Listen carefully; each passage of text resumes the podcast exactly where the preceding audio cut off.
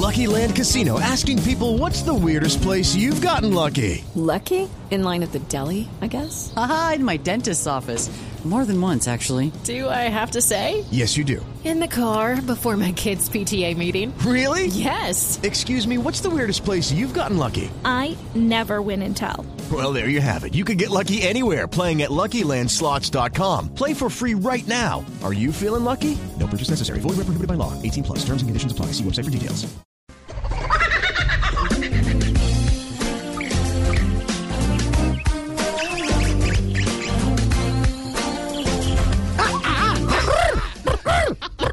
Pero esto salió. Falta pisco acá y toda la cosa, ¿no? Así. ¡ah! Bueno, María Clara, hoy vamos a hablar de. de, de- gracias.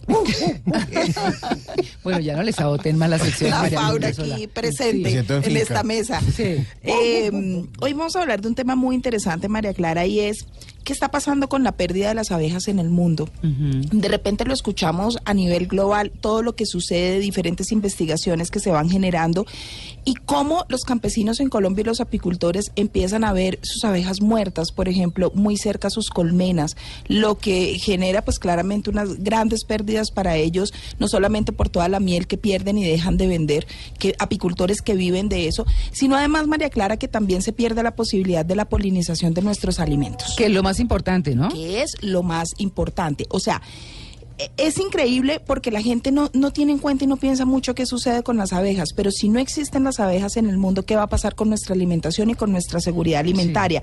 Por eso hoy quise invitar a una experta de la Universidad Nacional, la profesora María Gemma Hernández. Ella es investigadora de la Universidad Nacional, experta en abejas, que nos va a explicar por qué son tan importantes las abejas, pero además qué está pasando en el mundo y cuál es la situación. Aquí presentamos problemáticas, presentamos eh, lo que sucede y presentamos soluciones, porque no es solamente quedarnos con todo lo negativo que sucede.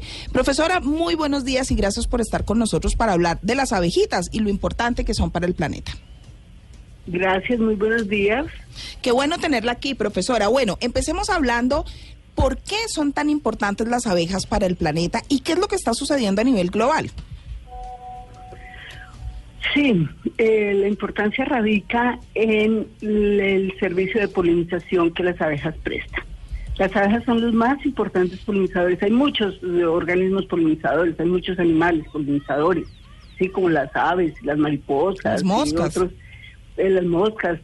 Pero las abejas, ellas son obligadas a ir a las flores porque de las flores se alimentan. Claro. ¿cierto? Entonces, eh, de ahí toman el néctar y toman el polen, que es lo que les sirve para poder eh, vivir. Entonces, ellas son el factor de importante, el vector de polinización, lo que hace que las flores se fecunden y que se puedan producir frutos y semillas, que son la alimentación no solo de nosotros humanos, sino la alimentación de muchos animales.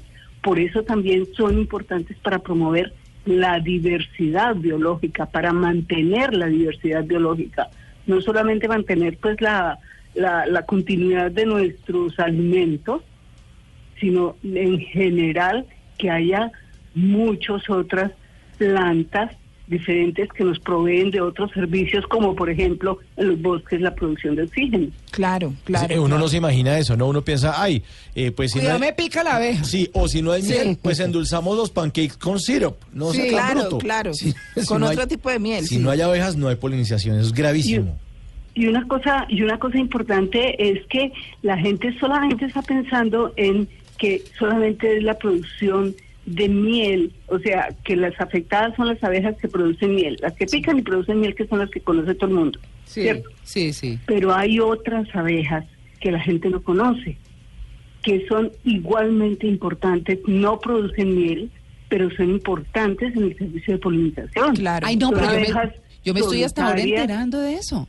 Hasta- eh, Son abejas solitarias, por ejemplo, o sea, ¿qué, qué digo yo? ¿Qué significan abejas solitarias? Abejas que no tienen una colmena grande, abejas que no tienen un panal, abejas que no tienen reinas, que la hembra solamente hace un agujerito en un tronco, en el piso, pone un huevito, eh, alimenta ese huevito, lo tapa y se va. Entonces, ellas son abejas solitarias y hay otras abejas también supremamente importantes que son abejitas sin aguijón. No sé, de golpe ustedes han oído hablar de las abejas angelitas, por ejemplo. Ah, sí, señora, son chiquitas. Las que están ligaditas a- al azúcar, por ejemplo. Esas son unas abejitas que son, eh, eh, son básicamente de tierras cálidas y ellas también son muy importantes, producen un poquito de miel, pero también son muy importantes en el servicio de polinización. Claro, claro. Profesora, hay, hay algo aquí y es que nosotros vemos con mucha tristeza lo que vemos en televisión y nos muestran también muchos documentales de miles de abejas en todo el mundo muriendo por culpa de todos los fumigantes que se usan en los cultivos. Normalmente hay cultivos al lado, eh, hay colmenas, hay apicultores y vemos que según lo que dicen las investigaciones, las abejas con todos estos fumigantes y químicos que se están usando en el mundo se desubican y no pueden llegar nuevamente a las colmenas y mueren en el intento. Es muy triste saber eso. ¿Qué tan cierto es eso y qué tan grave es esa realidad? Claro, sí, eso, eso es bastante grave, porque realmente no es solamente que se desubiquen, sino que eso les afecta todo su sistema neurológico, ¿cierto? Entonces, eh, pues sí, fuera de que se des- desubican de golpe, ellas no pueden, eh, no sé, encontrar las eh, plantas para su alimentación, pero además se afecta su sistema reproductivo pero además se afecta su sistema inmunológico. ¿Qué quiere decir?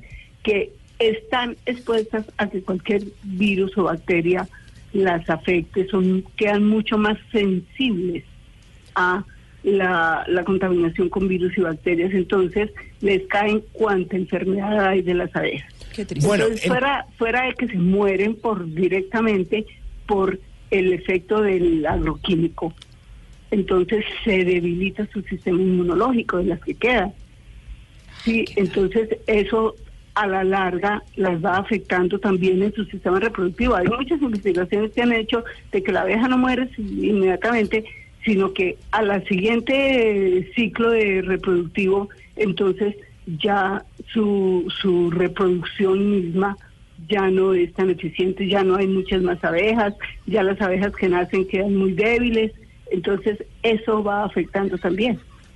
Profesora, eh, bueno, y si en realidad es tan grave, ¿cuáles serían las consecuencias si no hay más abejas y se reduce notablemente esa eh, población?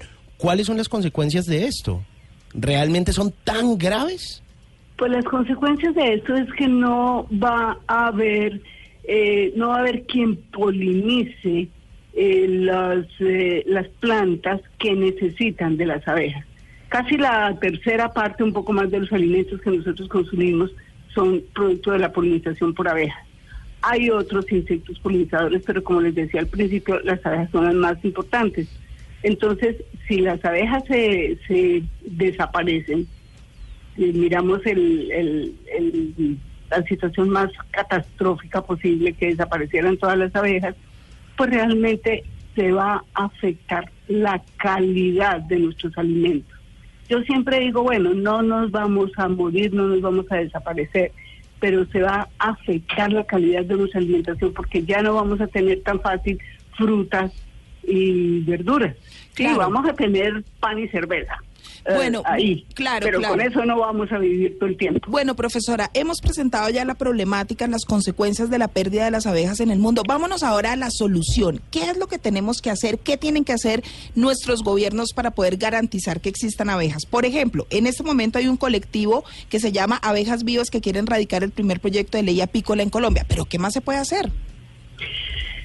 Fuera de erradicar ese proyecto y que realmente vigilar que las cosas se cumplan y promover que el gobierno promueva acciones para que se protejan las abejas. ¿Qué quiere decir promover acciones que se protejan las abejas? Regular la aplicación de agroquímicos, por ejemplo.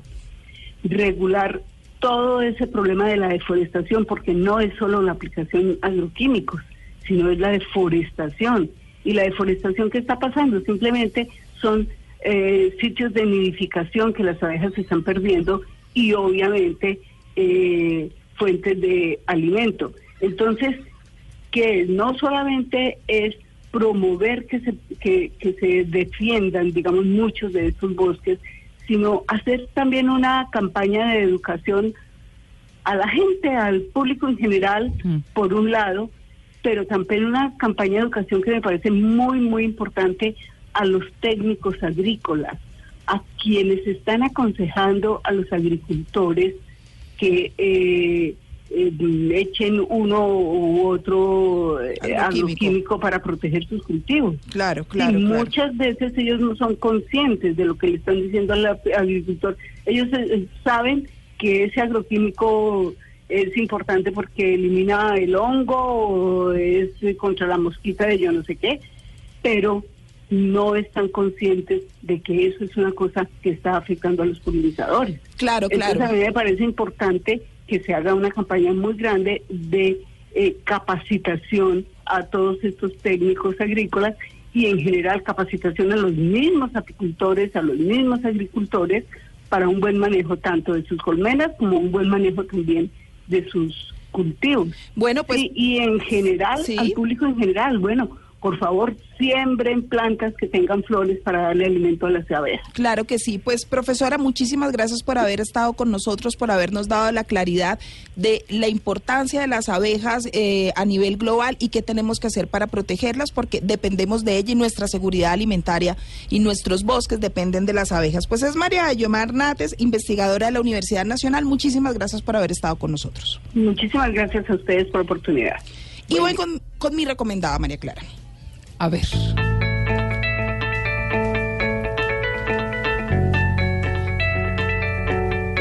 Mire, María Clara, hay, hay, hay un, un documental muy interesante eh, que se llama La desaparición de las abejas. La desaparición de las abejas ustedes lo pueden encontrar en Netflix, también está en YouTube y es un documental que nos muestra cómo están desapareciendo las abejas en Estados Unidos. Digamos que después de haber hablado todo esto, nos muestra lo que pasa en Estados Unidos, lo que está pasando a nivel global eh, y cómo afecta nuestra alimentación.